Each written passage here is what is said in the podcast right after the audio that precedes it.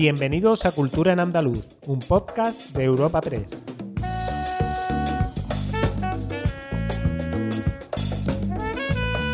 Os damos la bienvenida a Cultura en Andaluz, el podcast de Europa Press Andalucía en el que presentamos las novedades culturales más destacadas de la semana. Soy Noelia Ruiz y al otro lado del micrófono tengo a mi compañera Esther Falero. Hola Esther, ¿qué tal? Hola Noelia, ¿qué temas trataremos esta semana? Esta semana empezaremos con un repaso por las novedades presentadas en la vigésimo cuarta edición del Festival de Cine de Málaga. Continuaremos con la declaración del 13 de junio como Día del Fandango en la provincia de Huelva y con la programación de la segunda edición del ciclo Música y Museos, que se desarrollará en Málaga y en Sevilla en julio. También hablaremos de la exposición Federico García Lorca, La constelación y el viaje, acoge el Centro de Estudios Lorquianos en Fuente Vaqueros, Granada.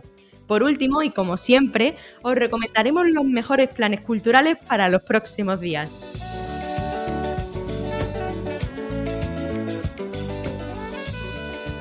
Málaga acoge hasta el próximo domingo la vigésimo cuarta edición de su Festival de Cine. En este marco, el director peruano Javier Fuentes León ha presentado la película Las mejores familias. El largometraje se sirve del género de la comedia para retratar la división social de Perú y Latinoamérica. También la directora catalana Judith Colel ha presentado esta semana su nueva película, 15 horas. La cinta es una producción dominicana que trata de denunciar la otra pandemia que arrastra la violencia machista. La realizadora explicó en rueda de prensa que sentía la necesidad de llevar al cine una historia de maltrato, pero contada desde una visión distinta. La película ha utilizado el entorno de las clases altas para retratar esta lacra social. Por su parte, el malagueño Ezequiel Montes ha dado a conocer su primer largometraje, Hombre muerto no sabe vivir, una película de acción cargada de tintes de cine negro. La cinta está protagonizada por Antonio Dechen, Paco Tous, Rubén Ochandiano, Jesús Castro o Elena Martínez. Además, este lunes el Festival de Málaga acogió la presentación de la primera película de Macarena Astorga, La Casa del Caracol.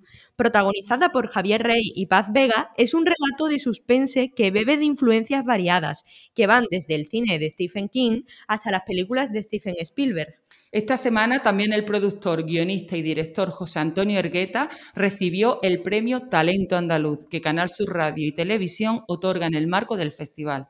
El galardón es un reconocimiento a su trabajo cinematográfico por impulsar el sector, especialmente el del documental, y por potenciar la revalorización de nuestro patrimonio artístico e histórico. Por otra parte, la reivindicación también ha tenido cabida en el Festival de Cine de Málaga. Las productoras andaluzas independientes del sector cultural de la ficción, documental y animación han advertido de que el abandono institucional pone en riesgo el futuro del audiovisual han precisado que el cine andaluz triunfa a pesar del escaso apoyo de la Junta. Asimismo, han lamentado que tres años después de la aprobación de la ley del cine en el Parlamento de Andalucía, la normativa sigue sin desarrollo, lo que significa, entre otras cuestiones, que la dotación de los estímulos a la producción se encuentra congelada.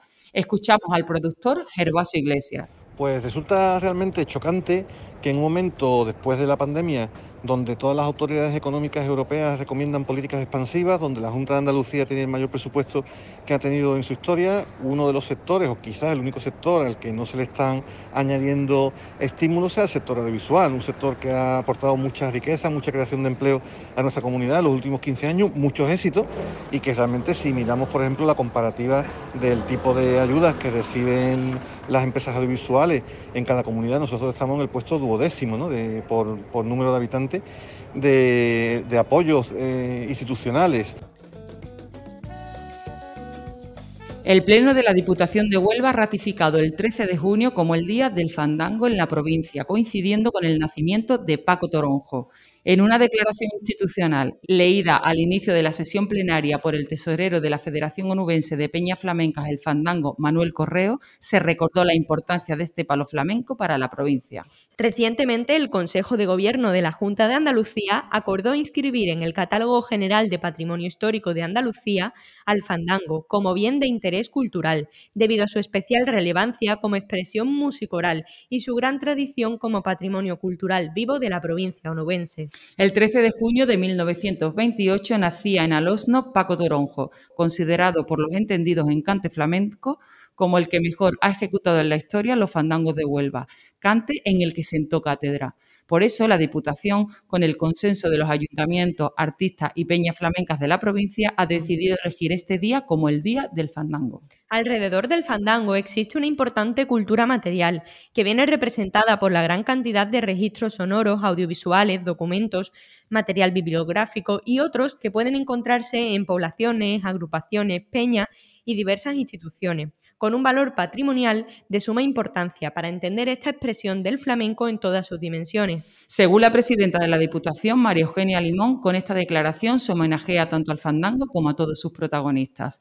Ha señalado que la idea es hacer que Huelva suene por un día como un coro festejando su cultura popular, el cante de la gente con sus distintos palos y que sea algo que se celebre en todos los municipios. María Eugenia Limón habla del fandango como símbolo de identidad el compromiso de otras instituciones, tanto públicas como privadas.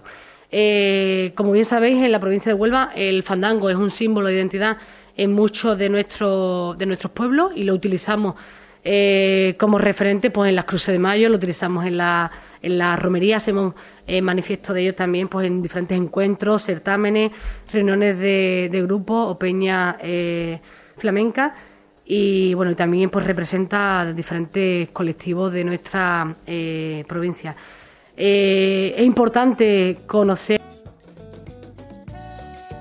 El Museo de Málaga y el de Artes y Costumbres Populares de Sevilla acogerán entre el 6 y 22 de julio la segunda edición del ciclo Música y Museos.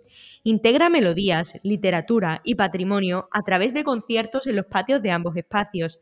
Serán un total de 18 sesiones que darán cabida al flamenco, el pop rock, el jazz y la música clásica. En la presentación de Música y Museos 2021, la consejera de Cultura, Patricia del Pozo, recordó el importante respaldo de público que recibió esta propuesta el año anterior, convirtiéndose en una de las primeras apuestas por la cultura en vivo tras el confinamiento. Casi 4.000 personas asistieron a los conciertos programados en ambos museos con una ocupación que alcanzó el 85%. La programación de este año apuesta por los sonidos andaluces en el jazz, el pop rock, la canción, las melodías históricas y, por supuesto, el flamenco. Así, en esta segunda edición, el Museo de Málaga acogerá un total de nueve citas musicales, como Argentina, Tomás de Perrate, El Canijo de Jerez, Aníbal Suite, Capullo de Jerez, Daniel Casari, Pone Bravo, Antílope y Solea Morente.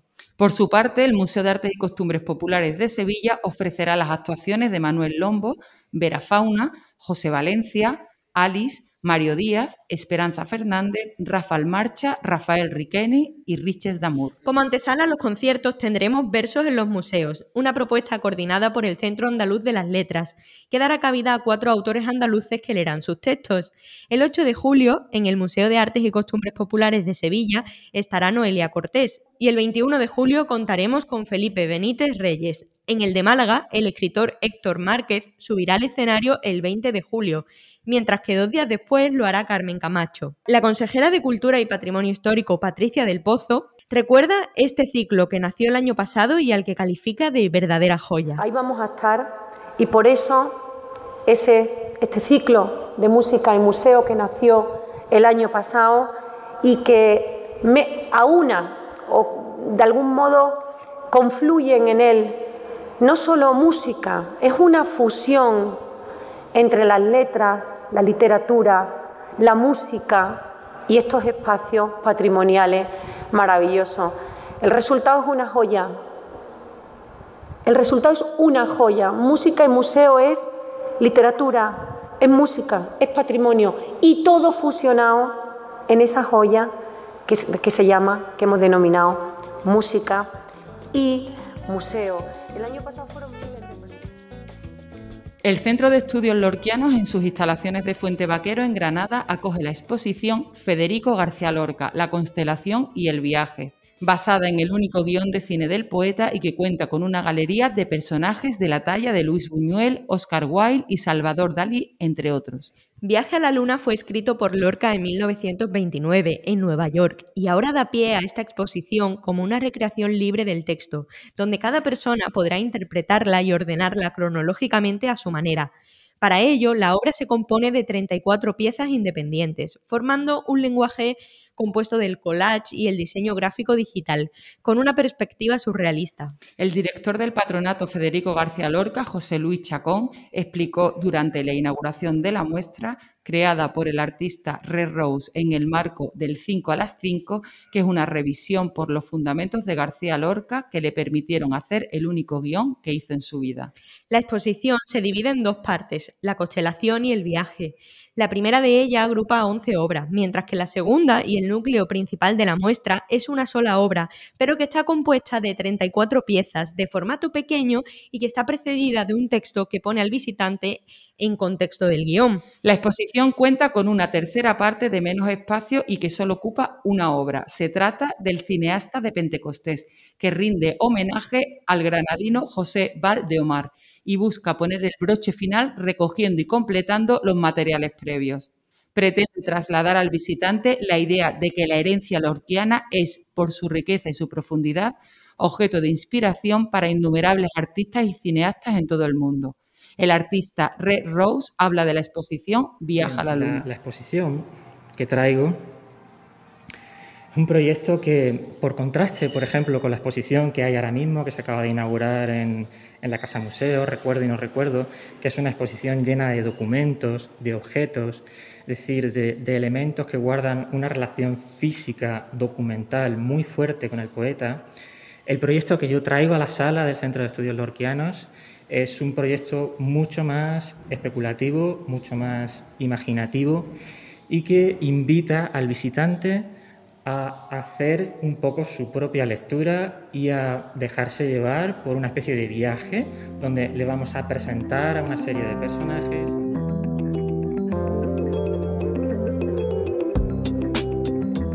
Agenda semanal de cultura en andaluz.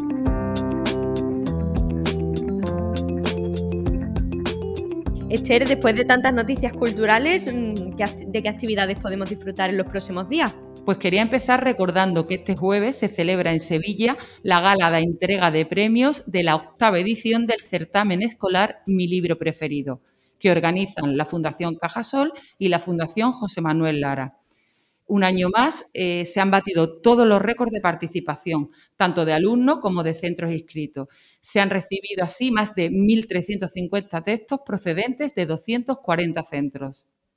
La Casa Museo Zenobia Juan Ramón Jiménez en Moguer, en Huelva, acoge una interesante exposición con nuevas imágenes de la llegada al municipio moguereño de los féretros del Nobel y de su esposa, así como del posterior entierro de ambos en el cementerio de la localidad. Se trata de un material proveniente del fondo del poeta y crítico literario Aquilino Duque, que ofrece una nueva mirada sobre aquel gran acontecimiento que supuso la llegada a Moguer de su gran poeta. Estas imágenes se podrán visitar hasta el 4 de julio. En Granada, Su Majestad los Reyes Don Felipe y Doña Leticia inauguran este jueves en el Palacio de Carlos V la exposición que presenta el Patronato de la Alhambra y el Generalife bajo la denominación Odaliscas, de Ingres a Picasso. Esta muestra está compuesta por piezas de artistas, entre los que se incluyen también Delacroix, Jérôme, Constance o Matisse. En Córdoba, el Centro Flamenco Fosforito acoge el domingo al mediodía un espectáculo de Gabriel Espósito, con entrada libre hasta completar aforo desde una hora antes del inicio. En Málaga, un total de siete conciertos se celebrarán desde este viernes 11 hasta el 18 de septiembre en Málaga, un total de siete conciertos se celebrarán desde este viernes 11 hasta el 18 de septiembre para conmemorar el centenario de la agrupación de cofradías. Las entradas serán gratuitas y los aforos limitados. ¿Y tú, Noelia, qué otros apuntes culturales nos recomiendas? En Sevilla tenemos desde este jueves y hasta el domingo el certamen Panorama de Circada, que convertirá a la capital en uno de los puntos de encuentro del sector del circo más relevantes del momento. Serán 11 las compañías que competirán ante un jurado de más de 40 profesionales. El martes, el periodista Manuel Javois presentará a Miss Marte en la Biblioteca Infanta Elena. Yo voy seguro. ¿Te apuntas, Esther? Sí, creo que es una buena recomendación. Está muy bien. Pues ya tenemos plan. También el martes, pero en Cádiz, el Centro Andaluz de las Letras organiza un encuentro con José Calvo Pollato, en el que los lectores podrán intercambiar opiniones con el escritor, que estará acompañado por el periodista Antonio Lau. El encuentro tendrá lugar a las once y media en el Centro Fundación Unicaja. El humor de Martita de Granada llega al recinto ferial de Almería este jueves y viernes con todas las entradas agotadas, mientras que el sábado estará en el Castillo Sohail de Fuengirola, Málaga, y el domingo en el Auditorio La Alameda de Jaén. Disfrutad, os recordamos que cada jueves os ofrecemos una nueva entrega de Cultura en Andaluz.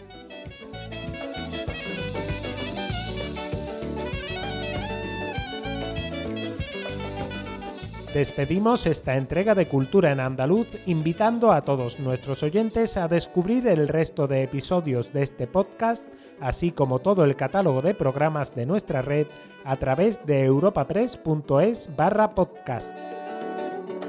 Recuerda que además todos ellos están disponibles en las principales plataformas de podcasting.